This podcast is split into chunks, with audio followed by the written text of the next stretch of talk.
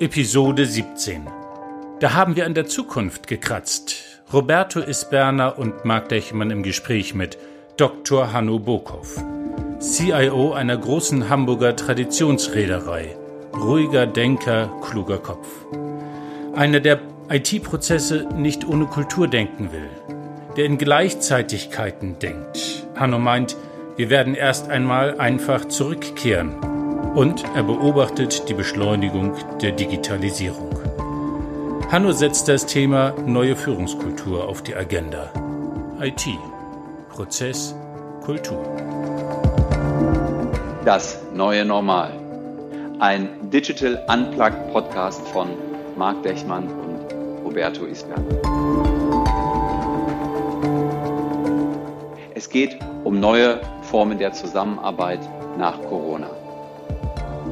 Wir schneiden nicht, wir beschönigen nichts. Ein One-Take.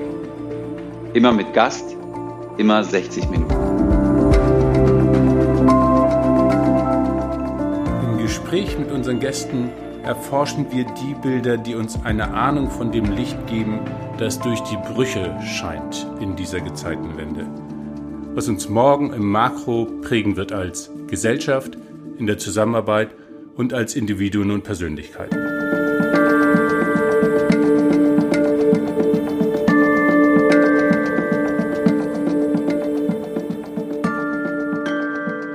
Herzlich willkommen zu Folge 17 von Das neue Normal.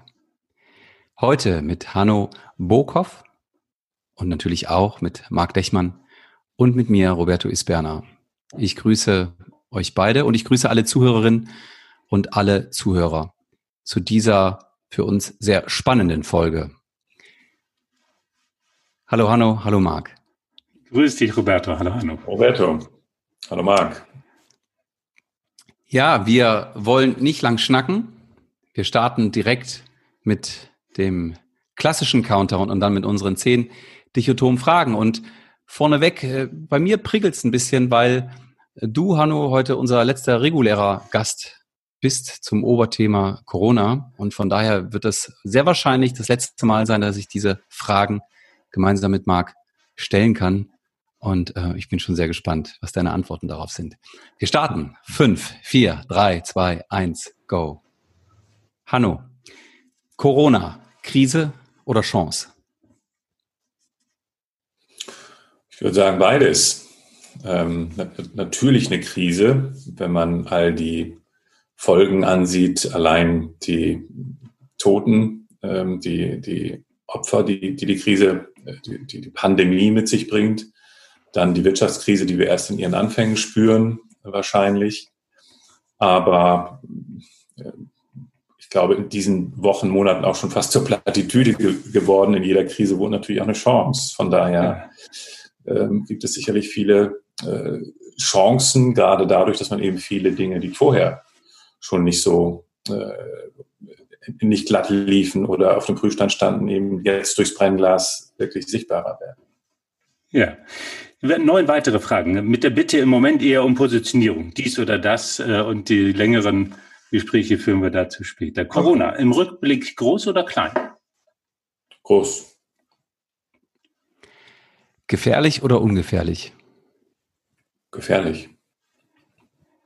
Wirtschaft oder Gesundheit retten? Beides.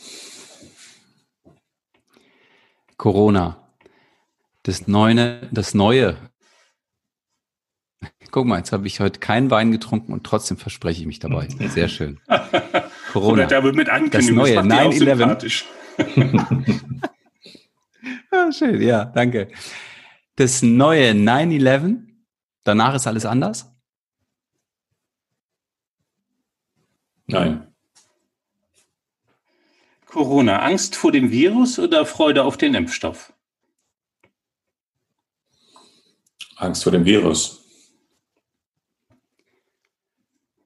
Eine meiner Lieblingsfragen. Tratsch in der Kaffeeküche oder konstruktives Arbeiten im Homeoffice? Beides. Corona, klare ist doch, Anweisung. Ist doch eine legitime, also ich muss ja nicht Ja oder Nein sagen. Ne? Das ist alles legitim. Ja. Und wir sind auch unter Mal sage ich sowohl als auch in so einem Fall. die, das hat die Tina schon in Folge 4 geklärt. Mhm. Corona, klare Anweisung oder diffuse Selbstorganisation? Diffuse Selbstorganisation. Ich glaube, du bist der Erste, der diffuse Selbstorganisation sagt. Herrlich, schön. Bist du, Hanno, systemrelevant? Ja. Klares Ja. Klares Ja. Für Roberto die wichtigste Frage. Eine Systemfrage, die wirklich äh, sozusagen die den Peak ausmacht. Lennon oder McCartney? Lennon. Hi, guck mal, Roberto, dein Wow, ja. Alle anderen, die McCartney gewählt haben, natürlich auch meine Freunde und Freundinnen, klar. Mhm. Ähm, aber was ich jetzt schon beeindruckend fand, ähm, war ähm, so eine Klarheit. Ne? Klar hat Hanno auch ähm, beides. Hanno, du hast auch beides hin und wieder mal gewählt, aber jetzt insbesondere bei den letzten beiden Fragen, ohne lang zu überlegen, bam. Ja, da bin ich sehr gespannt, Marc, was jetzt äh, deine Antwort auf meine Frage sein wird, nämlich Warum sagtest du, müssen wir und wollen wir unbedingt Hanno auch in diese Sendung holen, die ja jetzt 16 super spannende Gäste hatte und jetzt ähm, Hanno als 17. Wieso? Weil mich mit Hanno eine Reihe von Gesprächen verbinden, die, ähm, die besonderer Natur sind. Hanno ist CIO einer großen Hamburger Reederei. Hamburg Süd ist äh, gelernt bei Peter Senji. Ähm, und ist jemand, der nicht so schnell auf, äh, also nicht so ein Springesfeld ist, sondern jemand, der sich zurücklehnt, sich Sachen anguckt und in Ruhe überlegt ähm, und dazu Position macht. Hanno ist aber nicht nur ein Betrachter, sondern ist auch jemand, der jenseits seiner beruflichen Rolle, der mich einige Male überrascht hat, sagen, Mensch, ähm, hier in Politik oder in diesem und jenen, der sich neue Fragen stellt ähm, und der da einen breiteren Horizont hat, als ich es bei vielen Kunden tatsächlich sehe, die, wo wir eher in einem beruflichen Kontext sind. Ähm, Hanno bringt sich ein und äh, was total raussticht ist, mit Hanno unterm Basketballkorb zu spielen. und danach noch. Ich habe gehofft, dass du das erwähnst, dass ich das nicht machen muss. und deswegen müssen wir natürlich mit Hanno sprechen. Hm. Ah, schön. Ähm, da gehe ich jetzt mal davon aus, dass eure äh, Gewinn- und äh, Niederlagenbilanz ausgeglichen ist, wenn ihr beide da so mit äh, lächelndem Mund drüber sprechen könnt. Oder ihr seid an einem in der Team. Tat kann man das sagen. Ne? Das ist, ist ja. eine, immer eine relativ äh, äh, ausgeglichene Sache. Ne? Ja, und, und äh, Roberto kennt mich, ich würde immer sagen, wir gehen beide als Gewinner vom Platz. Ja. Ja. ja. Weil wir auf jeden Fall danach ein gutes Gespräch haben. Ja, sehr gut. Hanno, ähm, wenn du das so hörst, was Marc gerade sagte, würdest du sagen, ja, kann ich mitgehen? Ähm, ja. Oder ja. Überrascht dich da was? Nö, finde ich, finde ich passend. Schön. Dann können wir richtig einsteigen ins Gespräch. Marc. Genau. Zur ersten Runde, zur Person, das erste Drittel. Hanno, ähm, wenn wir dich fragen würden, äh, sag mal dein CV in 60 Sekunden, damit unsere Zuhörerinnen und Zuhörer so ein bisschen eine Idee zu dir als Person und als Profi kriegen. 60 Sekunden, was müssen wir über dich wissen? Also ich, wie du schon gesagt hast, bin ich aktuell ähm, CIO in einer Hamburger Reederei, ähm, komme komm aber eher aus dem E-Commerce, ähm, habe äh, Hotelportal ähm, Fashion E-Commerce Shops äh, betrieben, großer internationaler Modemarken, ähm, bin Informatiker, so, so in die IT gekommen, habe mich allerdings am Ende meines Studiums stärker für Organisationsentwicklung äh, interessiert. Zunächst, ähm, Peter Sengi hast du erwähnt, ich war, war ein halbes Jahr, ähm, konnte ich am MIT sein, um dort meine Dissertation ähm, zu diesem Thema Organization Learning auch zu vervollständigen. Und das hat mich sicherlich sehr geprägt, hat mich dann auch wieder zurück ähm, sehr stark in die IT geführt, wo für mich dann nach, nach einem Ausflug in die Unternehmensberatung, Strategieimplementierung, Balance Scorecard, ähm, eben, eben zu sehen, dass, dass eben IT-Projekte eigentlich hinsichtlich organisationaler Veränderung die größten Chancen bieten, weil es eben um sichtbare, ähm, nachhaltige Veränderungen in einer Organisation geht, die man eben nicht so einfach wieder abmoderiert, wenn man sie denn mal eingeführt hat. Anders als zum Beispiel Balance Scorecard-Prozesse Management-Teams, die je nachdem, wer gerade der Chef ist, eben auch schnell wieder verschwinden können. Und die Prozesse und Strukturen bleiben. Roberto. Du bist auf Mute. Müsstest du schon ändern, sonst wird es eine ziemlich ruhige Fragestunde. Stimmt. Ich, ich wollte mal heute den Zuhörer mimen. Ähm, danke. Äh, Hanno, ähm, natürlich gehen meine Ohren dann direkt äh, auf, wenn du vom MIT sprichst. Äh, ist natürlich eine sehr ähm, ja, renommierte Adresse. Die Frage da an dich, was ist dein größtes Learning, wenn du da an deine Zeit da denkst, an ähm, deine Promotion, wenn ich das jetzt richtig mitgeschnitten habe? Wo würdest du sagen, ja, das, das habe ich da mitgenommen, gelernt, gehört, das hätte ich woanders wahrscheinlich nicht gelernt oder erlebt? Hm. Seht, jetzt bin ich schon mal nicht, nicht mehr ganz so schnell in der Antwort wie, wie, wie vorher. Das ist wie immer ein Zeichen für eine gute, das ist aber ein Zeichen für eine gute Frage. Ja, mag sein. Ähm, also wenn ich noch ein bisschen länger nachdenken darf, dann erhöht sich vielleicht auch die Qualität der Antwort. Ähm,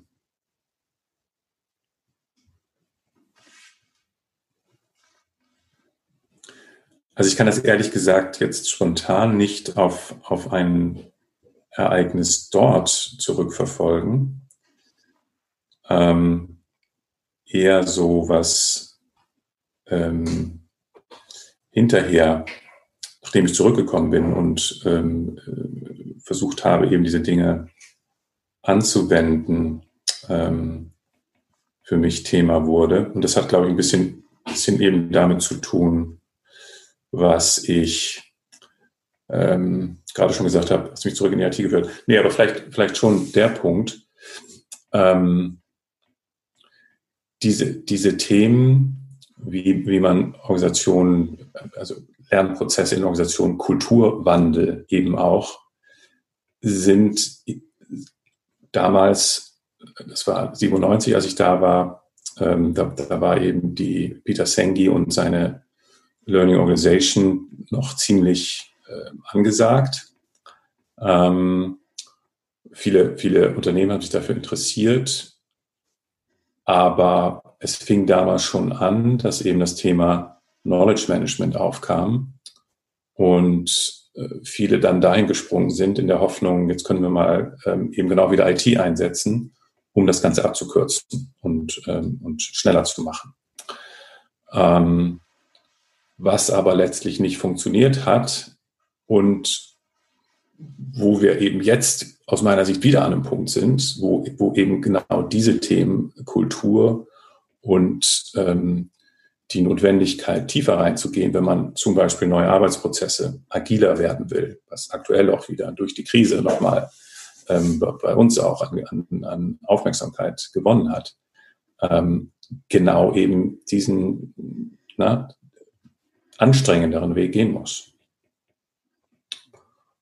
So, das ist vielleicht, das ist vielleicht, also ne, vielleicht fällt mir später noch was ein, was ich da vielleicht mitgenommen habe. Aber das ist eben so, ich bin damals sehr, das hat mich sehr aufgeladen, inspiriert, ähm, erstmal die, den Sengi, seine, seine Kollegen, aber eben auch viele Interessenten dort zu erleben und, und letztlich, aber jetzt, jetzt kommt doch noch was ich glaube, das also ne, mein, mein, mein, mein größtes Aha-Erlebnis war, wie ich, wie ich mal dann, dann in, in so einem Basic Training Fundamentals of Organizational Learning äh, eine Dialogsession gemacht habe, mitgemacht habe. Also eben nach diesem, also, also da haben wir eben geübt, wie, wie macht man Dialog mit 100 Leuten.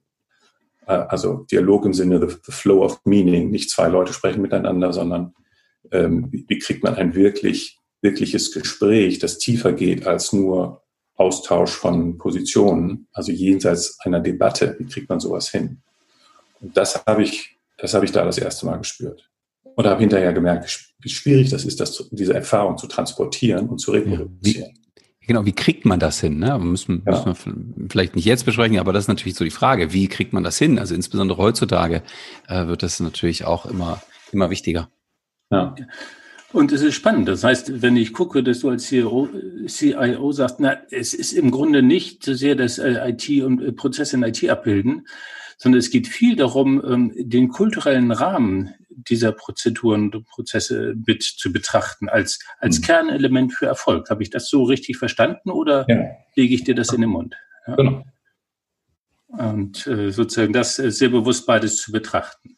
Hanno, mhm. wir haben eine verrückte Zeit. Ähm, man ist schon fast geneigt zu sagen, hinter uns, aber so ist es ja nicht. Corona ist eine Realität, die uns seit mehreren Wochen sehr prägt. Was hat sich für dich persönlich in dieser Zeit verändert? Was hat sich in dir verändert in diesen Wochen unter der Überschrift Corona?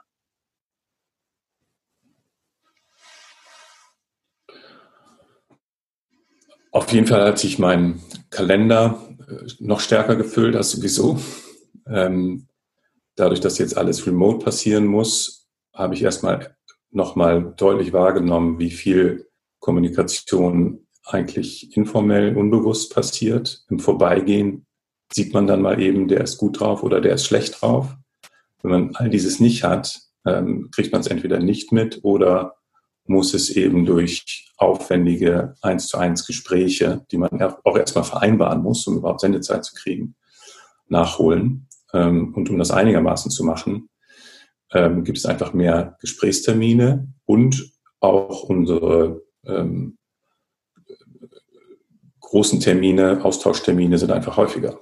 Also ne, wir haben unser All-Hands-Meeting, Meeting mit der ganzen IT-Abteilung haben wir sonst einmal im Monat, jetzt machen wir es zweimal im Monat.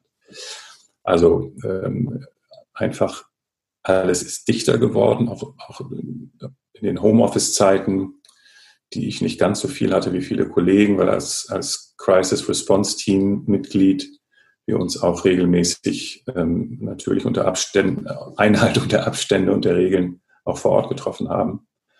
Aber ähm, die Verwischung von Vermischung von Privatem und, und ähm, Beruflichem, die Herausforderung dessen war sicherlich auch nochmal sehr Thema. Auf der anderen Seite hat sich mein Leben auch entschleunigt. Dadurch, dass Reisen wegfällt, geht eben auch sehr viel damit verbundener Aufwand und auch Stress, ähm, der, der fällt nicht an. Und in der Familie war es schon auch so, dass wir gerade anfänglich deutlich mehr Zeit miteinander verbracht haben. Ähm, und, und ich gerade mit meinen beiden Töchtern ähm, auch enger zusammengerückt bin, inklusive der Erfahrung, ähm, die erste Erfahrung, Papa im Homeoffice, das ist furchtbar. Der, Wieso? So, der ist dann immer so fokussiert und nicht ansprechbar und ähm, man kann keinen Lärm machen. Ähm, das ist ätzend. Aber das haben wir dann, hinge das haben wir dann hingekriegt. Ne? Also ich habe auch, auch ein bisschen angefangen, Rücksicht zu nehmen und nicht ganz immer, immer nur meine meine Belange in den Vordergrund zu stellen, zu sagen, hey komm, ich muss jetzt arbeiten, das ist wichtiger als euer, euer Kram jetzt hier. Hm. Ähm, was natürlich nicht so ins Gewicht fällt, wenn es nur einmal äh, im Monat ist, versus das ist jetzt mal für eine Woche lang jeden Tag so. Und das haben wir ganz gut hingekriegt. Also Feedback meiner Töchter war dann, ach, du bist ja doch, ganz nett, wenn du zu Hause bist und wenn du zu Hause arbeitest. Das geht das ja schön. Auch. Wenn das das Ergebnis äh, der Corona-Zeit ist, äh, Glückwunsch.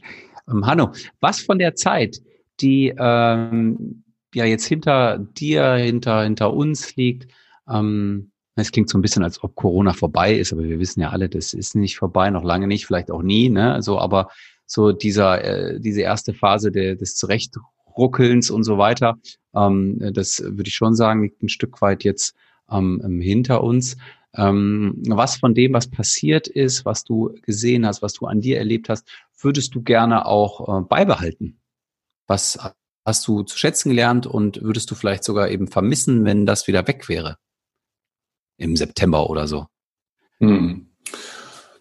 Also sicherlich schon die, die Flexibilität auch der, der Gestaltung des Arbeitsalltages, eben entscheiden zu können, zum Beispiel, ach, heute, heute bleibe ich mal zum Beispiel einen halben Tag zu Hause. Ähm, aus welchen Gründen auch immer. Ähm, das ist sicherlich was, was ich, also allein, dass der, dass die äh, Fahrzeit wegbleibt. Aktuell, also ich wohne in Elmshorn, fahre nach Hamburg.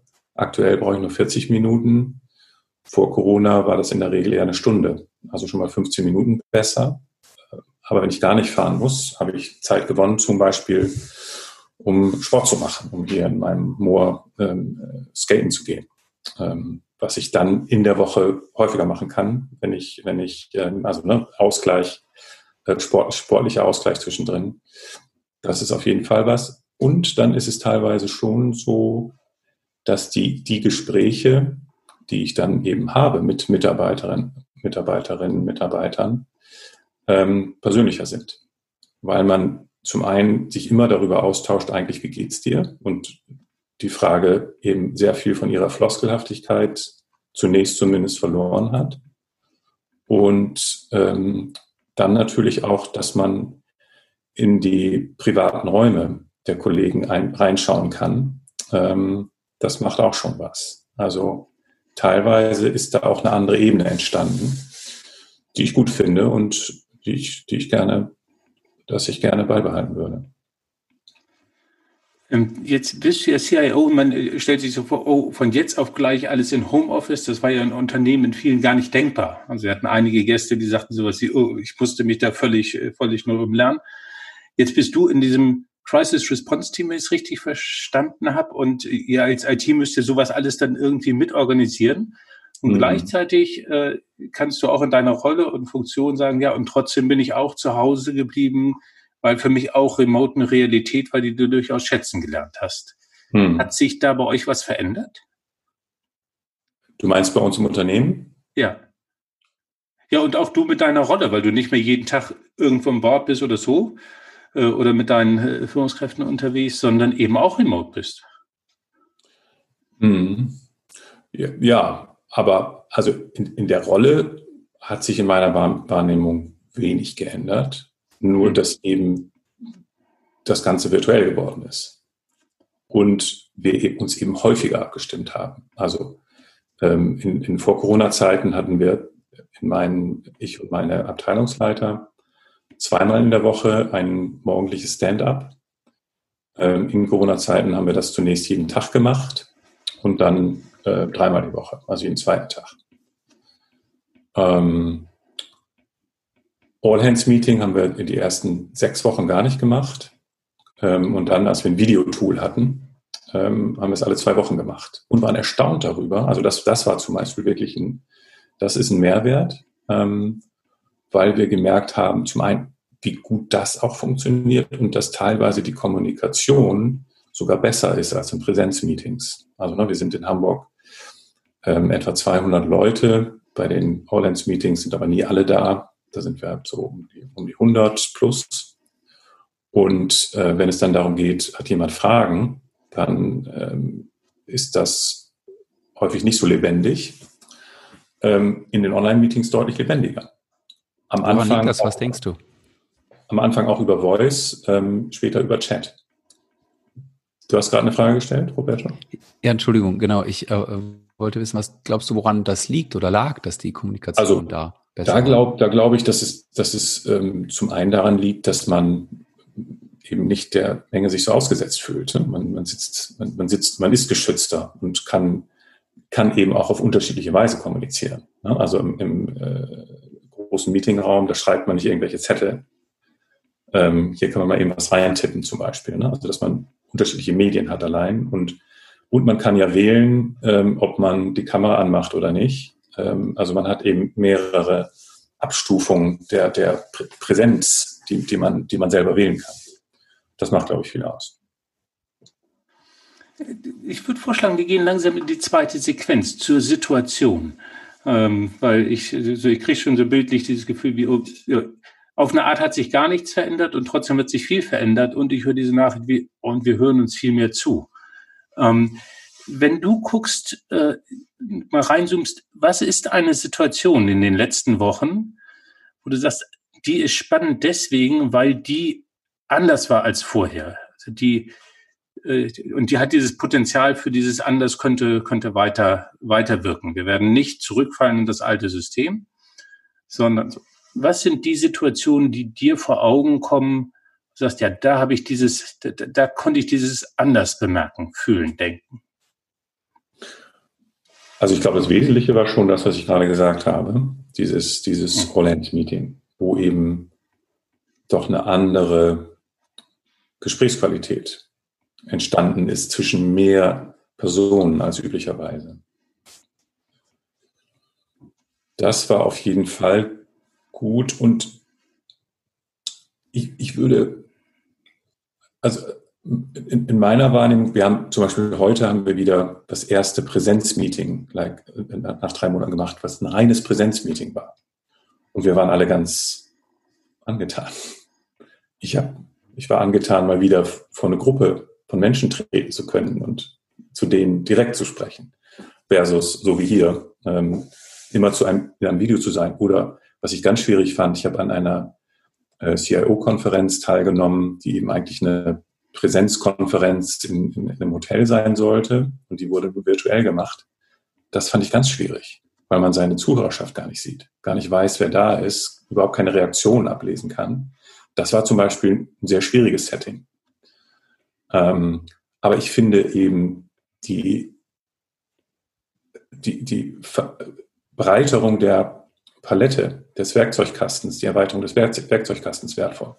Zum Beispiel haben wir auch einmal eine Retrospektive gemacht online und eben mehrere Tools genutzt dafür, wie zum Beispiel ähm, ein, ein Voting-Tool, um eben mal schnell zu sehen, wie ist denn so, wie ist denn so die Stimmung, wie ist so die Wahrnehmung, wie haben wir äh, dies und das wahrgenommen.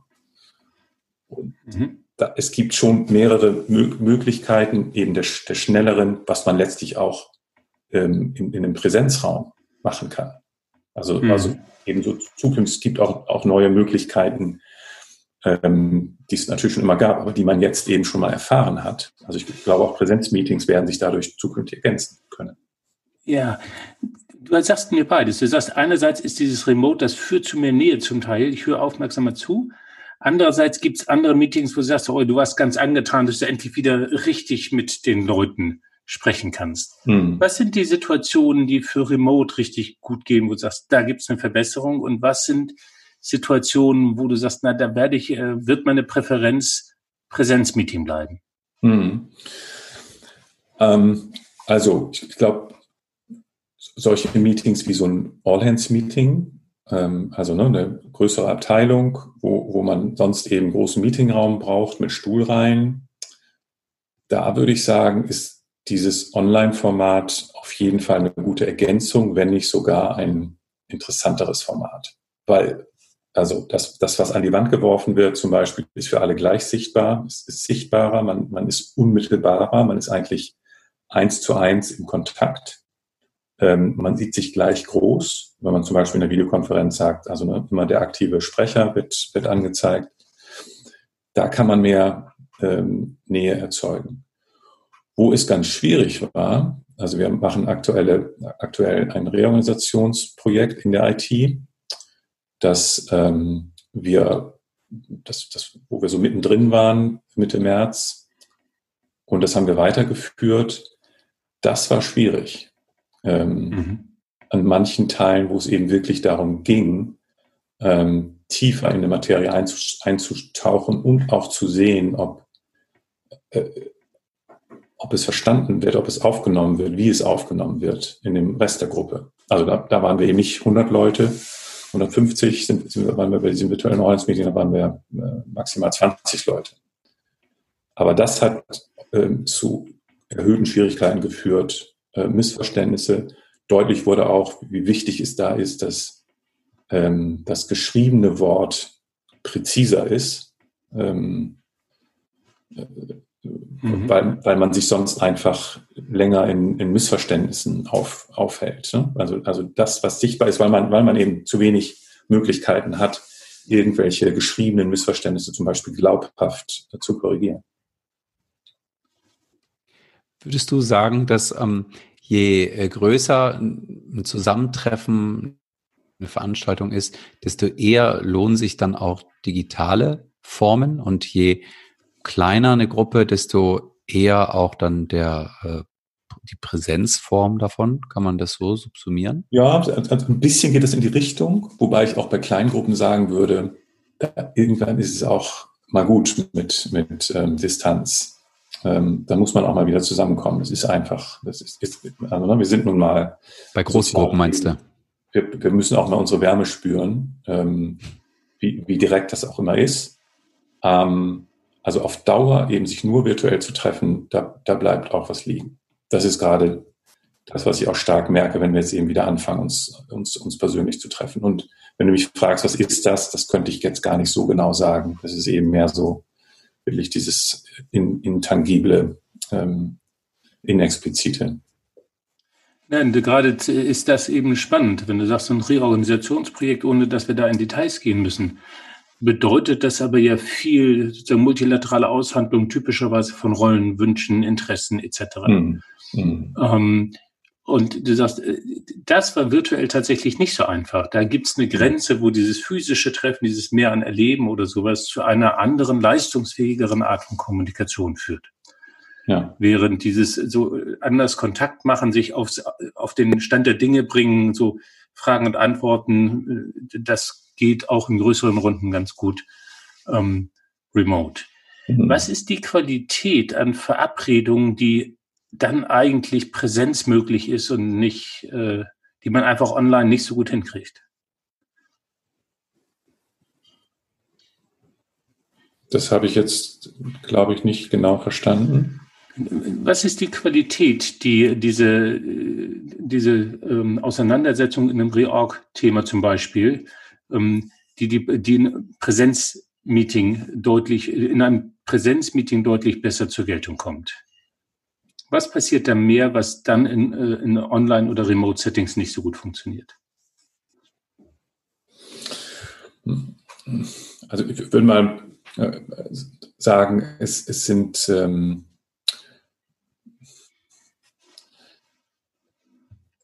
es geht, wenn es darum geht, sich eben etwas zu erarbeiten, ähm, wo, wo, es nicht einfach darum geht, eine letztlich Informationen zu multiplizieren, eins zu Enden Kommunikation im Wesentlichen. Das sind ja solche Opulenz-Meetings, der Grundcharakter mit ergänzenden Fragen dazu. Aber in einer Reorganisation geht es darum, ähm, ich habe ein bisschen Input, der muss präzise sein, weil dieser Input halt sehr wichtig ist für den nächsten Arbeitsschritt. Und wenn man sich darüber lange schon mal auf, aufhält und streitet, sagen wir, da haben wir, das haben wir doch anders gesagt, was soll denn das schon wieder? Geht schon wieder viel Energie raus, die dann ähm, remote, online auch schwerer zu fokussieren ist, weil es eben mehr Sprache, also weil, das, weil man nur die Sprache hat eigentlich, ja? Im, im, Im, Wesentlichen das zu tun. Und ähm, da kommt, glaube ich, zur Geltung, wie viel wir eben auch durch unseren Körper, unsere Präsenz, unsere Gerüche, äh, unsere die ganze sinnliche Wahrnehmung ähm, kommunizieren. Und das äh, kriegst du eben, und, und das wahrzunehmen, ähm, macht, glaube ich, viel aus, auch in, in, in, allen, in allen Bereichen. Ne? Also zu überzeugen. Ähm, da ist eben das gesprochene Wort nur ein Teil und vielleicht ein geringerer Teil. Ähm, wirklich wahrzunehmen, wie jemand seinen ganzen Körper da reinwirft, um ein Argument zu vertreten, ähm, macht nochmal was anderes aus. Ne? Ja, das ähm, finde ich ganz spannend, ähm, auch weil wir das tatsächlich schon mehrfach äh, genauso aus diesem Blickwinkel gehört haben, nämlich, ähm, dass anscheinend die Grenze dahin besteht, äh, wo kann man Informationen transportieren, ja, und, und wo mhm. muss etwas wirklich erarbeitet werden, etwas kreiert werden. Und mhm. ähm, das, ähm, das Schöne, ich persönlich äh, finde das besonders Schöne daran, dass hier nochmal die alte Moravian-Studie äh, die ja auch schon knapp 50 Jahre alt ist, ne, wo nachher nur sieben Prozent ähm, in der Begegnung von Menschen äh, sozusagen äh, sieben Prozent der Wirkung auf den Inhalt abfallen, zumindest in der ersten Begegnung. Mhm. Ähm, mhm. Ja, äh, zeigt einfach nochmal, okay, ja, das gesprochene Wort, das ist wichtig und gleichzeitig, äh, je nachdem, was ich erreichen möchte, wen ich erreichen möchte, wie ich die Leute erreichen möchte, mhm. braucht es einfach das Ganzheitliche. Ne? Mhm. Also das Sinnliche, wie du es gesagt hast. Mhm. Ja. Oder zum Beispiel, ich glaube, zum Beispiel der direkte Blickkontakt ist so entscheidend. Und den hat man ja, den haben wir jetzt auch nicht. Ne? Wir gucken uns nie direkt an, wir gucken immer nur in die Kamera. Den haben wir maximal scheinbar. Ne? Ja, wobei ich gleichzeitig die ähm, sozusagen Bildtelefonie deutlich bevorzuge zu nur der Stimme. Total. Ähm, und gleichzeitig hast du recht. Mhm. Ähm, wenn wir das Bild nochmal weiter gucken, fällt dir eine Situation ein, möglicherweise außerhalb des beruflichen Kontexts, wo du aussagst, ja, guck mal, das war anders. Das, äh, das hatte eine andere Qualität als das, was ich in der Vor-Corona-Zeit erlebt habe. Du meinst jetzt in der Kommunikation oder überhaupt irgendwas? Ja, überhaupt. Mhm. Ja, ich glaube, ich glaube, also, also wir haben, haben dann am Anfang waren wir schon sehr mh, sozial distanziert und, und mehr unter uns, haben dann aber eben auch angefangen, auch wieder Freunde zu treffen, erst nur im Garten, ähm, aber dann auch mal auf, ähm, mit Abstand in, ähm, in Räumen.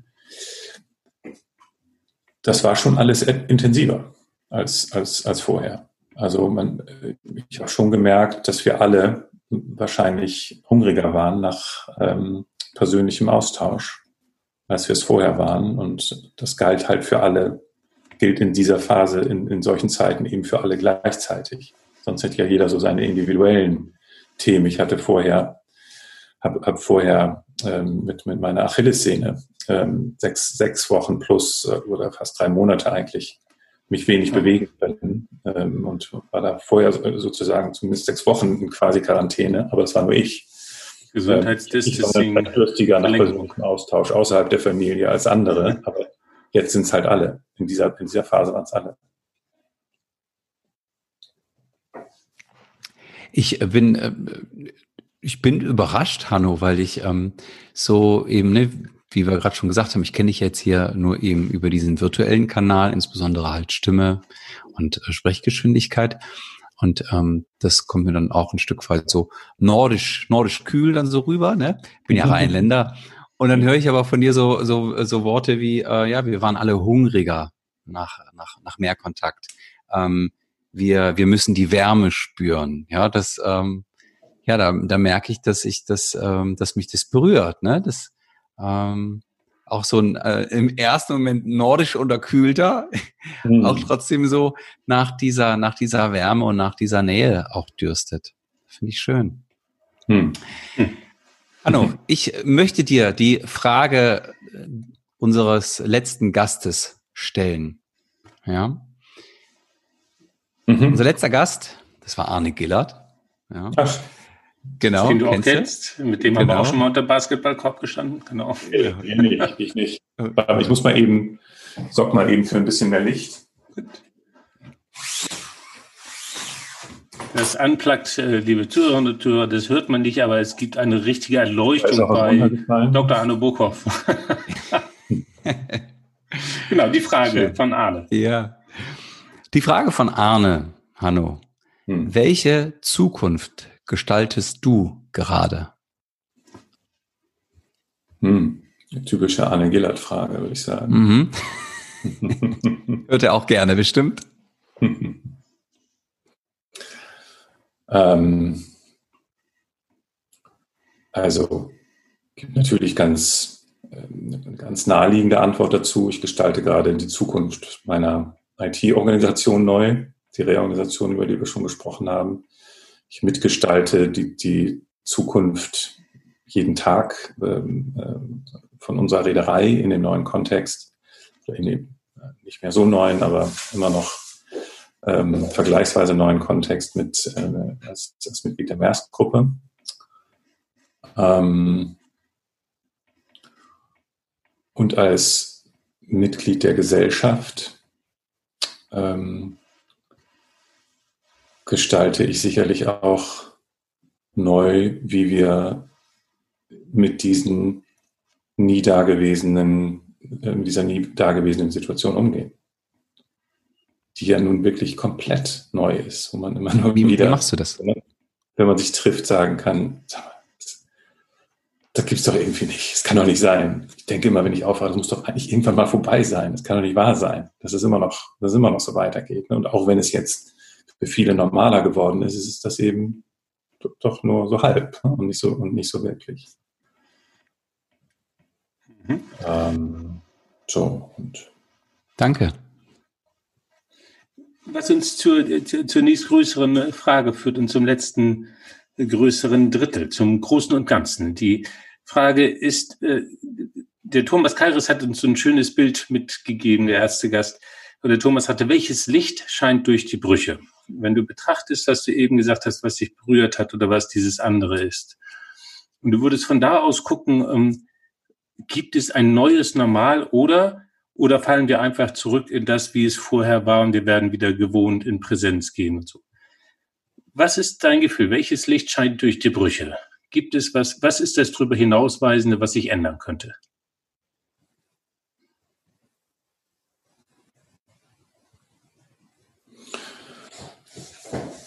Ähm, also, ich glaube, ich bin grundsätzlich ein notorischer Optimist. Ich glaube immer daran, dass es immer besser werden kann, auch wenn es mal schlechter wird.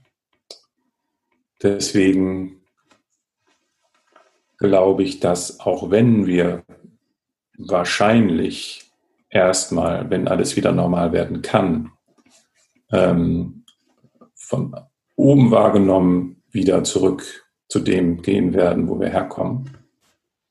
Ähm, es trotz, trotzdem Risse geben wird durch, durch das, das Neue weiter ähm, Einzug halten wird in die Post-Corona-Zeit, wann auch immer man überhaupt davon reden kann, dass man eine Post-Corona-Zeit hat, weil möglicherweise bricht die so gar nicht äh, mehr an. Auch ja also, und ich glaube, es gibt ein paar große Dinge, wo ich mir nicht vorstellen kann, dass das wieder zurückgehen kann. Ähm, eine Sache zum, ist. Zum Beispiel, was, was ist die große Sache zum Beispiel? Also, genau, eine, eine große Sache, glaube ich. Wenn man jetzt gesehen hat, dass man aufgrund dieses Virus äh, von einem Tag auf den anderen übertrieben gesagt, ähm, aber gar nicht so übertrieben gesagt, im Grunde war das ja so, ein ganzes Land zum Stillstand bringen kann, wieso wird man dann ähm, in Zukunft nicht von einem Monat auf den anderen alle Plastiktypen verbieten können? So, das sind ja, das sind ja alles so Dinge, also, ne? wir haben ja zurzeit, die Pandemie ist ja nur eine der äh, großen Katastrophen, will ich mal nicht unbedingt sagen, aber gro großen Herausforderungen, die eben seit Jahren nicht gelöst sind und die eben nicht offensichtlich auch nicht so schnell zu lösen sind. Die Klimakatastrophe, die drohende ja die letzte ähm, und die schwierigere, weil eben die Folgen nicht so unmittelbar sind, wie eben eine Corona-Infektion zum Beispiel sein kann. Ähm, das heißt, die, die Bedrohungslage ist nicht so unmittelbar, dass alle das nachvollziehen können. Auf der anderen Seite hat man eben gesehen, was möglich ist und wie zumindest in der ersten Phase auch alle mitspielen. Wenn klar ist, jetzt ist es wirklich ernst. Also, ne, ich glaube, das wird Auswirkungen auf diese großen Themen haben und wie man zukünftig damit umgehen kann als Entscheider in der Politik zum Beispiel, aber analog ähm, auch in anderen organisatorischen Settings. Zum Beispiel ähm, bei uns hat in der Organisation hat der Übergang in, in diese dezentrale ähm, Situation auch deswegen ganz gut geklappt, weil wir glücklicherweise schon ein Jahr vorher mobiles Arbeiten eingeführt haben und so sehr viele Mitarbeiter eben schon Erfahrung damit hatten und auch die technischen Voraussetzungen da waren. Ähm, deswegen haben wir das eigentlich technisch gar nicht gemerkt und waren ähm, extrem positiv ähm, überrascht, auch in, dem, in, den Bereichen der Organisation, die eben eigentlich noch nie so remote gearbeitet haben. In IT tut man das ja sowieso immer mal regelmäßig, weil wir eben auch zu ähm, Office-Stunden eben Probleme lösen müssen und, und äh, mit Providern zusammenarbeiten müssen und an Problemen leben, äh, arbeiten müssen. Also da kennen schon viele dieses, dieses Remote-Arbeiten, aber viele andere Teile der Organisation eben nicht. So, und ähm, für diejenigen, für die das sowieso immer schon attraktiv war, bisher war unsere Regelung, ähm, das können wir nur einmal die Woche machen. Das wird flexibler werden. So, wir haben jetzt eine Arbeitsgruppe gegründet, die sich ähm, und, und zwar auch ähm, entgegen unserer üblichen Tradition nicht hierarchisch, sondern ähm, hierarchieübergreifend, die sich eben damit befassen soll, was lernen wir denn eigentlich daraus und was wollen wir zukünftig machen. Ich bin überzeugt, dass die Homeoffice-Regelung nicht nur bei uns deutlich flexibler werden wird. Es wird, äh, also von einem amerikanischen Kollegen aus Miami habe ich schon gehört, da bricht der, ähm, vor einem Monat schon, da bricht der Office-Markt zusammen, weil alle Unternehmen anfangen, ihre ähm, Präsenz-Office-Räume zu reduzieren. Weil sie merken, wieso soll ich das denn machen? Funktioniert doch wunderbar. Ähm, und die Leute sind auch glücklicher. Ähm, also das wird, das wird ähm, deutlich, deutliche Auswirkungen haben und damit auch ganz klar, äh, wenn man eben nicht mehr die Präsenzmöglichkeiten hat, wird sich auch die Führungskultur und die Unternehmenskultur ändern. Das Thema Agilität habe ich in den letzten Tagen aus Mündern gehört, die das üblicherweise nicht in den Mund genommen haben. Ähm, und wird auch dadurch nicht mehr so leicht verschwinden. Da bin ich mir auch sicher. Das klingt nach ziemlich viel, Hanno. Was bleibt denn gleich?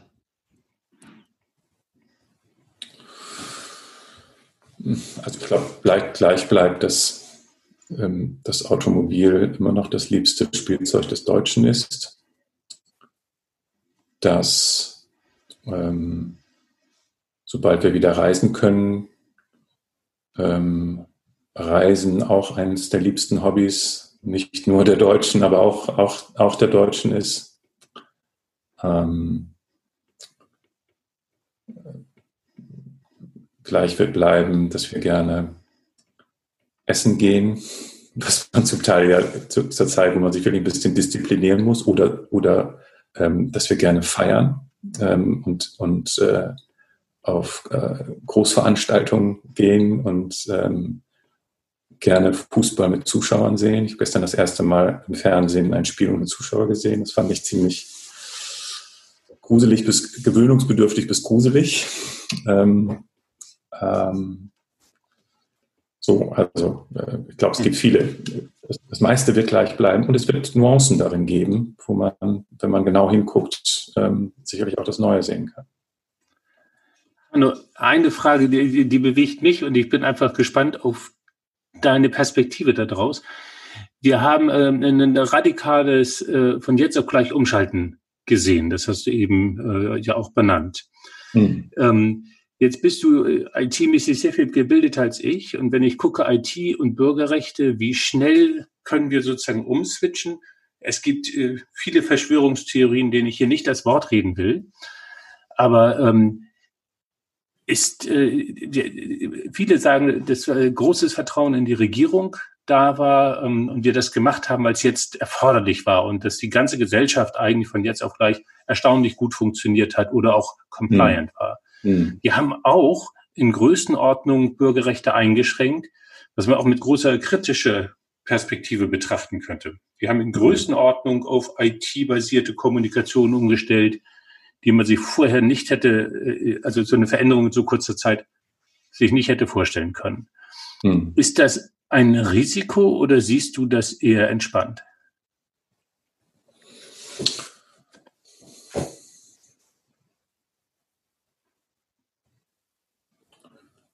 Also vordergründig sehe ich das entspannt.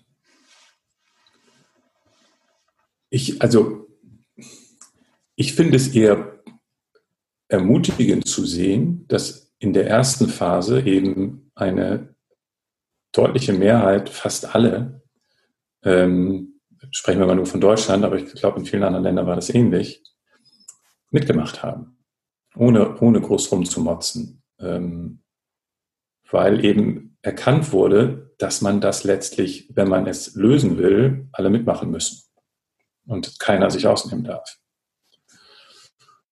Ähm, und dabei hat IT natürlich geholfen. Also ohne IT, das, das wird sicherlich auch, das wird, aber das wird keine große Änderung sein, es wird die Digitalisierung auf jeden Fall beschleunigen. Aus mehreren Gründen. Ne? Zum einen Kommunikation. Ähm, wir haben gesehen, wie wichtig das ist, wie, wie gut es auch funktioniert, ähm, dass es auch durchaus eine sinnvolle Ergänzung ist. Aber ähm, Produktion natürlich, Lieferketten, wenn man, je mehr man digitalisieren kann und die Menschen nicht braucht, umso stabiler ist das eben auch in solchen Zeiten. Also da wird unheimlich viel reingehen. Ähm, dann auf der anderen Seite ist natürlich das Thema, du hast gerade Verschwörungstheorien genannt, die größte Gefahr von IT, finde ich. Und, und gerade wenn man eben, äh, wenn jeder für sich im eigenen Kämmerlein hockt, aber immer noch über IT eben mit der ganzen Welt und eben Informationen jeder Art verbunden ist, dass das Risiko von Desinformation und also IT-Sicherheit hm, ist auch dann eine größere Herausforderung sicherlich, weil noch dezentraler ähm, das Ganze stattfindet, aber eben auch das Risiko von Desinformation ähm, noch größer wird. Und wenn man so will, ist das, ist das informationelle ähm, Cyber, Cybercrime, Cybercrime ne? ähm, ähm, das, das äh, Risiko ist auf jeden Fall größer. Mir drängt sich eine Frage auf, wenn ich jetzt hier schon mal einen Experten ähm, für diesen Bereich da habe. Hanno, unser elfter Gast, Jörn Kaufhold, ähm, der ist ähm, äh, Wildnis. Experte, also ähm, bildet sozusagen Menschen aus, um ähm, die Natur lesen zu können und wieder mehr in Kontakt zur Natur kommen zu können. Und der sagte, glaube ich, als einziger, nö, ich mache meine Sachen nicht online. Das wird nicht funktionieren. Ähm, ich bleib bei dem, was ich, was ich mache, wie ich es mache. Ähm, das heißt also, Digitalisierung, zumindest in seinem beruflichen Kontext, ähm, funktioniert so nicht in der Durchführung. Äh, meine Frage an dich, Hanno, ist Digitalisierung irgendwann vorbei? Hört das irgendwann auf? Sind wir alle digitalisiert und dann war es das? Oder wie, wie können wir uns das vorstellen? Also, ähm, ich glaube, dafür bin ich erstmal nicht, nicht äh, Prophet genug, ähm, um ähm, das abschließend beurteilen zu können, geschweige denn irgendwann einen Endpunkt äh, voraussagen zu können, wann das aufhört. Aber grundsätzlich sehe ich da kein, erstmal kein Ende, weil, weil ähm, was wir auch in der jetzigen Entwicklung schon gesehen haben, ähm, äh, also wann, wann wurden die ersten Computer erfunden? Konrad Zuse 19, in den 30er Jahren, was seitdem eben alles ähm, digitalisiert werden konnte, vor allem natürlich getrieben durch immer größere Rechenleistung, ähm, ist ja enorm und es ist ja nicht abzusehen, dass das aufhören wird. Und so wird es immer wieder neue Anwendungsfelder geben, eben immer noch mehr Bereiche eben auch digital abzubilden. Zum Guten wie zum Schlechten, wie in jeder äh, technischen Lösung, ähm, liegt, immer, liegt immer beides drin. Ähm, aber also zum einen würde ich mir nicht anmaßen, da irgendein Ende zu sehen, aber ich, ich glaube, weil, weil letztlich basiert ja alles nur auf Nullen und Einsen. Das Grundprinzip ist ja, ähm, äh, einfacher kann es ja kaum sein. Ähm, und damit kann man natürlich letztlich alles machen. Da ist eigentlich keine, dem ist keine Grenze gesetzt. Was, was müssen wir in Organisationen lernen oder in Gesellschaft lernen, um Digitalisierung erwachsen zu können? Ich spreche jetzt hier diesen Kulturaspekt an, nicht den Prozeduraspekt. Was müssen wir in Organisation und Gesellschaft lernen, um Digitalisierung gut und verantwortlich zu können?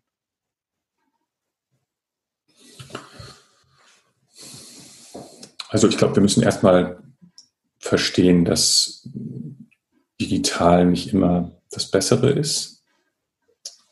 Wie wir jetzt ja auch, also das war der erste Teil unserer Diskussion, äh, wie wir gesehen haben, dass es durchaus Dimensionen gibt, die das, die das nicht abdecken kann. Ähm, Also, also zum einen, das ist nicht das Allheilmittel. Und ich glaube, wenn, wenn wir eben auch erkennen, was äh, Stichwort Agilität, ähm, und das ist eben ein, ein Aspekt auch, auch dieses dezentralen Arbeitens, dass man eben diese, den, den organisationellen Meeting-Marathon mit ähm, Interessenvertretern aller Couleur in, in furchtbar vielen Meetings, um mal ein Thema zu bearbeiten, so effektiv gar nicht mehr machen kann, sondern eigentlich viel näher an die ähm, tatsächlichen Macher eines Themas ran muss, ähm, hat, sich das, hat sich das eben auch in dieser aktuellen Situation ähm, gezeigt, dass eben diese Art zu arbeiten, das mehr experimentelle, iterative, eine wichtige, wenn nicht sogar Voraussetzung für eben eine, eine Weiterentwicklung einer intelligenten und angemessenen der jeweiligen Aufgabenstellung, Digitalisierung, unbedingt parallel mitgehen muss, wenn nicht eben sogar eine Voraussetzung dafür ist. Heißt das eigentlich, dass wir eigentlich äh, sozusagen die alte Administration, ne, Max Weber, sozusagen die Bürokratie seinerzeit als eine echte soziale Innovation, dass wir die wieder abschaffen? Wahrscheinlich nicht überall, aber ich glaube schon, dass, dass, dass wir eben durch, auch durch digitale Möglichkeiten und, also ich glaube, es ist beides, ne? Und, und vielleicht auch, auch reziprok ähm, beeinflusst es sich gegenseitig. Zum einen eben das, was das Digitale ermöglicht, in, in der Art und Weise zu arbeiten, ähm, zu verwalten. Und auf der anderen Seite, was es braucht, um eben diese digitalen Lösungen zu erzeugen. Ähm, worüber wiederum die digitalen Lösungen auch das, was es braucht, wiederum beeinflussen können und, und man als Tool mit, mit benutzen kann, um eben diese, diese Prozesse zu verfeinern, ähm, äh, zu erweitern. Also ich glaube, wir haben es schon mit, mit einem Paradigmenwechsel zu tun, weil eben die, wen hast du gerade genannt? Max Weber? Ja, genau, der Erfinder der Bürokratie, wenn ich richtig genau. informiert bin. Oder, oder eben auch das ähm, Tayloristische, was ja vielen Organisationen auch immer noch innewohnt, ähm, als, als Primärprinzip der, der Organisation und der Effektivität ähm, deutlich schneller abgelöst werden wird, jetzt, glaube ich, auch durch hm. das, was wir hier erlebt haben und immer noch erleben. Ja, wow. Wenn ich da so, so reinhöre und ihm so nachspüre, habe ich gerade so das Gefühl, wir kratzen, wir kratzen richtig an der Zukunft. Sie steht quasi, ähm, sie steht nicht nur vor uns, sondern äh, sie lädt uns schon ein, durch die Tür zu gehen. Wir sind schon durch die, wir sind schon an der Schwelle. Ähm, und wir sind auch tatsächlich an der Schwelle ähm, des Endes dieser 17. Folge, Hanno. Und ähm, wir haben natürlich auch für das Ende unserer Podcast-Reihe ein schönes ähm, Ritual gefunden. Mhm. Ich starte mal damit. Marc, wenn du jetzt so auf diese 17. Folge guckst, äh, was liegt da für dich oben auf? Ähm, zwei Sachen. Also Hanno in seiner ruhigen Art ähm, stellt am Anfang seine Reise bei Peter Sengi, um es richtig jetzt auszusprechen, in den Vordergrund mit ähm, es geht eigentlich um Lernen. Es geht nicht nur um, die Proze um das Prozesslernen, sondern es geht immer auch um das kulturelle Lernen, den ganzen Rahmen drumherum. Das ist nicht mal eben schnell getan, sondern das ist äh, ein umfassender Blick auf, auf Transformation. Ähm, ich höre Papa im Homeoffice, das ist ätzend und das Kompliment später zu sagen, Mensch, man kann es mit dir gut aushalten und äh, liebe diese persönliche Sicht. Ähm, ich höre, dass ähm, die Rolle von äh, Diano als CIO sich eigentlich gar nicht verändert hat, nur die Art der Kommunikation und dass das ein fast problemloses und Umschalten war. Und dass es weiterhin diese Sehnsucht geben wird, Freunde zu treffen, zu feiern oder in äh, Reorganisationsthemen miteinander zu ringen und das nicht nur intellektuell, sondern ganzheitlich zu gucken, wie kann man da ähm, ja die, ganzen Menschen mitnehmen. Und da kommt irgendwann Virtualität an seine Grenze. Ähm, ich höre ähm, als Kessels und Smittler natürlich äh, mit großer Freude die Idee, wo wir sagen würden, ähm, es geht um Wissensproduktivität und das ist eben nicht das Wissen irgendwo an einem Wiki zu haben, sondern Leute dahin zu bringen, mit ihrem Wissen brillant zu werden und äh, sozusagen diesen People-Focus mit drin zu haben. Und die Perspektive, dass wir in eine organisationelle Kultur reingehen werden, deren Veränderung sehr fundamental ist. Das ist ein bisschen to state the obvious, äh, weil das als Erkenntnis nicht neu ist, aber der Heilraum wird für mich größer. Mhm. Wenn wir gucken, was für eine Beschleunigung wir erfahren haben in Zeiten von Corona, also wie schnell, wenn wirklich Wumms dahinter ist, Organisationen, aber auch Gesellschaften sich verändern können. Und wir schauen, dass äh, so bürokratische Prozesse im Sinne einer Verlässlichkeit und Struktur gut maschinell gehen können, terroristisches Arbeiten. Äh, ich erfinde eins und skaliere dann, äh, dass das rausgeht und wir viel mehr kreative Wissensarbeit haben im, in der Breite. Ähm, dann sehe ich die Veränderung, die äh, auf unsere Organisation zukommt. Das ist keine neue Nachricht an sich, aber vor dem Hintergrund der Beschleunigung, die wir in Corona gesehen haben, so Hanno, wie du das beschrieben hast, wird mir deutlich, dass wir das gut im Blick haben müssen, weil dann Geschwindigkeits, also wir haben eine Geschwindigkeitserfahrung kollektiv gemacht. Mhm. Ähm, so, und ich könnte vieles anderes angucken. Und ich habe gelernt, Fußball ohne Zuschauer findest du Mist. Naja, mhm. so. Ähm, aber Roberto, das ist das, was ich gehört habe. Ähm, wenn ich dir den Ball zurückspiele, was hast du an Resonanz aus dieser Folge? Eins muss ich noch ergänzen. Mhm. Ähm, ich habe äh, durchaus Sorge um IT-Bürgerrechte, was passiert da, weil ich mich als nicht kompetent sehe, diese Komplexität zu sehen. Und äh, wenn du, Hanno, sagst, ich bin erstmal ein bisschen entspannt und es ist einfach ermutigend gewesen, was sie erlebt haben, dann höre ich bei Hanno, dich, also wo ich dich äh, für gerade im Thema IT äh, für mehr knowledgeable halt als ich das bin, äh, höre ich auch äh, kein Cassandra. Nicht dieses, Achtung, da müssen wir wirklich hingucken, wir können das gar nicht. Mhm. Die Abwesenheit dieser Nachricht, die finde ich für mich persönlich ermutigend. Mhm. Aber Roberto, ich habe dir schon eine Frage gestellt und erzähle immer noch. Was liegt bei dir oben auf? Vor allem, du hattest mir gerade das so rübergegeben, wo ich dachte, oh schön, jetzt kann ich, ein, kann ich, kann ich die Überleitung gut machen. Jetzt, jetzt hat die gefehlt. Ähm, ich rekonstruiere einfach mal. Du hast gesagt, wenn ich dir den Ball rübergebe, Roberto, ne, so hast du gesagt. Und dann hätte ich gesagt, ja, gib mir den Ball rüber, weil jetzt haben wir auch zumindest einen Zuschauer. Kleiner Witz am Rande. ähm, ähm, bei, bei, mir sind es drei Punkte, die ich äh, ganz oben auf habe. Der erste Punkt, ähm, auch jetzt nichts Neues, aber trotzdem schön, das von einem CIO zu hören, nämlich digital ist nicht immer besser. Also vor allem ich als Schallplattensammler höre das natürlich sehr, sehr gerne. Mhm. Ja, und das auch äh, äh, ein äh, noch Deutscher sagt, ich möchte die Wärme spüren. Ja, ich bin hungrig nach ähm, sozialem Austausch. Ähm, das Zweite, Bürokratie wird abgeschafft, zumindest zum Teil, zum großen Teil. Äh, ich hoffe, dass jemand vom äh, Finanzamt Köln das hier hört. Ich habe letztens mit denen telefoniert und habe gefragt, äh, irgendwas mit meinen Akten und so weiter. Und dann ging es auch um Digitalisierung und die Dame sagte, ja, ich glaube, in 10 bis 20 Jahren ist der Prozess abgeschlossen und dann habe ich auch die, alle Daten im Computer. Jetzt ist es gerade noch im Aktenschrank im Amt. Also ne, in 20 Jahren ist dann auch das Finanzamt digitalisiert. Und das Dritte, ähm, das äh, ist eigentlich auch das, was ich jetzt gerade schon beim ersten gesagt habe, dass, ähm, was auch immer wieder gesagt wird, dass es dass wir Menschen soziale Nähe brauchen, nicht nur zum Essen gehen und zum Austauschen, sondern auch zum Kreieren, zum sich gegenseitig inspirieren. Mhm. Und ähm, dass insbesondere dann darüber auch einfach viel erfunden werden kann. Und das, ähm, das finde ich auch für meinen Berufsstand ganz schön, wenn ich ganz ehrlich bin. Mhm. Ähm, Hanno, die Frage ist jetzt natürlich auch an dich gerichtet. Ähm, so, wenn du das so hörst, ja, äh, wenn du das hörst, würdest du sagen, ja, das ist auch dein Gespräch.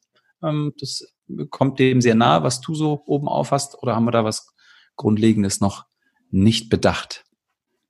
Nee, also da kann ich mich auf, kann ich auf jeden Fall wesentliche Punkte ähm, unseres Gespräches sehen und auch Dinge, die mir im Nachhinein wichtig sind. Ich bin ja jetzt eben nicht reingegangen mit ähm, einer Idee, was ich hier transportieren will. Aber wenn ich jetzt zurückblicke auf die letzte Stunde, ähm, würde ich schon sagen, dass da die wesentlichen Punkte, dass ihr die wesentlichen Punkte gut aufgenommen habt. Trotz räumlicher Distanz. Zwei weiteren Fragen. Oder gerade deswegen. Also das könnte, ja, könnten wir weiter. Die Frage haben wir nur kommuniziert oder haben wir trotzdem kreativen Prozess gehabt? Aber die Frage stelle ich jetzt mal nur rhetorisch.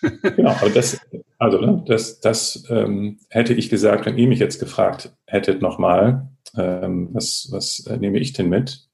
Zum Beispiel das, ähm, Roberto, du hattest, du hattest am Ende gesagt, hm, da fühle ich doch die Zukunft gerade vor mir stehend, äh, beziehungsweise wir kratzen vielleicht gerade dran das Gefühl hatte ich teilweise auch. Da war schon, da ist schon was präsent geworden, trotz der Distanz. Hm. Trotz der räumlichen, Distanz. trotz der räumlichen Distanz, aber der eben nicht gedanklichen Distanz. Ja. Kann man, okay.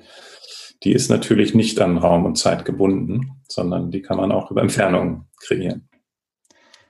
Die erste Frage eines unserer Rituale ist, unser Gast bestimmt den Titel der Sendung. Ähm, was ist der Titel, den du dieser Sendung geben willst? Also ich dachte, den gibt es schon. Ja, der Folge. Nochmal so, genau. Aber diese Folge, ja, was? Ah, okay. Genau. Weil Corona, Corona ist die, ist die Serie. Ja. ja. Zusammenarbeit. Ähm, also äh, in jedem Ende wohnt ein Anfang inne. Vielleicht könnte man hier sagen, ähm, ähm, in jedem Ende liegt die Zukunft, an die wir am Ende gekratzt haben. Sehr schön. in jedem Ende liegt die Zukunft, an der wir gekratzt haben. Und äh, Robert sagte sozusagen, ob wir in diesem Corona-Format nochmal äh, einen Gast haben, das glauben wir jetzt eher nicht. Gleichzeitig würde ich äh, die Frage äh, nehmen, nur mal angenommen, du würdest uns oder einem weiteren Gast eine interessante Frage mitgeben wollen. Welche Frage würdest du uns empfehlen, dem nächsten Gast, der nächsten Gästin oder uns selber zu stellen? Meine Frage wäre, ähm, was bist du bereit zu investieren, um die größte Chance, die du aus dieser Krise für die Menschheit siehst, wollen wir es mal nicht zu klein machen, ähm, in die Welt zu bringen.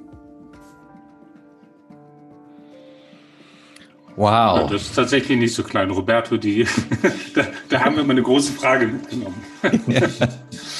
Ich darf mich bei euch beiden, äh, ja, zauberhaften Gesprächspartnern sehr herzlich für eine sehr kurzweilige Stunde bedanken.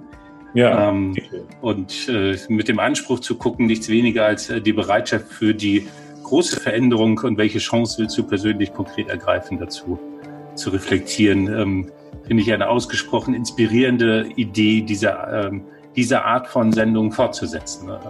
Ja. Euch beiden herzlichen Dank für eine wunderschöne Zeit. Danke, Danke auch von mir. Alles Gute und unsere Zuhörerinnen und Zuhörer, vielen Dank, dass ihr uns 17 Folgen lang gefolgt seid. Es wird weitergehen. Wir werden sehen, wie. Und eine der letzten Folgen hat auch äh, meinen Lieblingssatz zum Ende dieser Sendung gebracht, nämlich bleibt demokratisch. Tschüss. Stay tuned, schaltet wieder rein. Bis bald. Tschüss.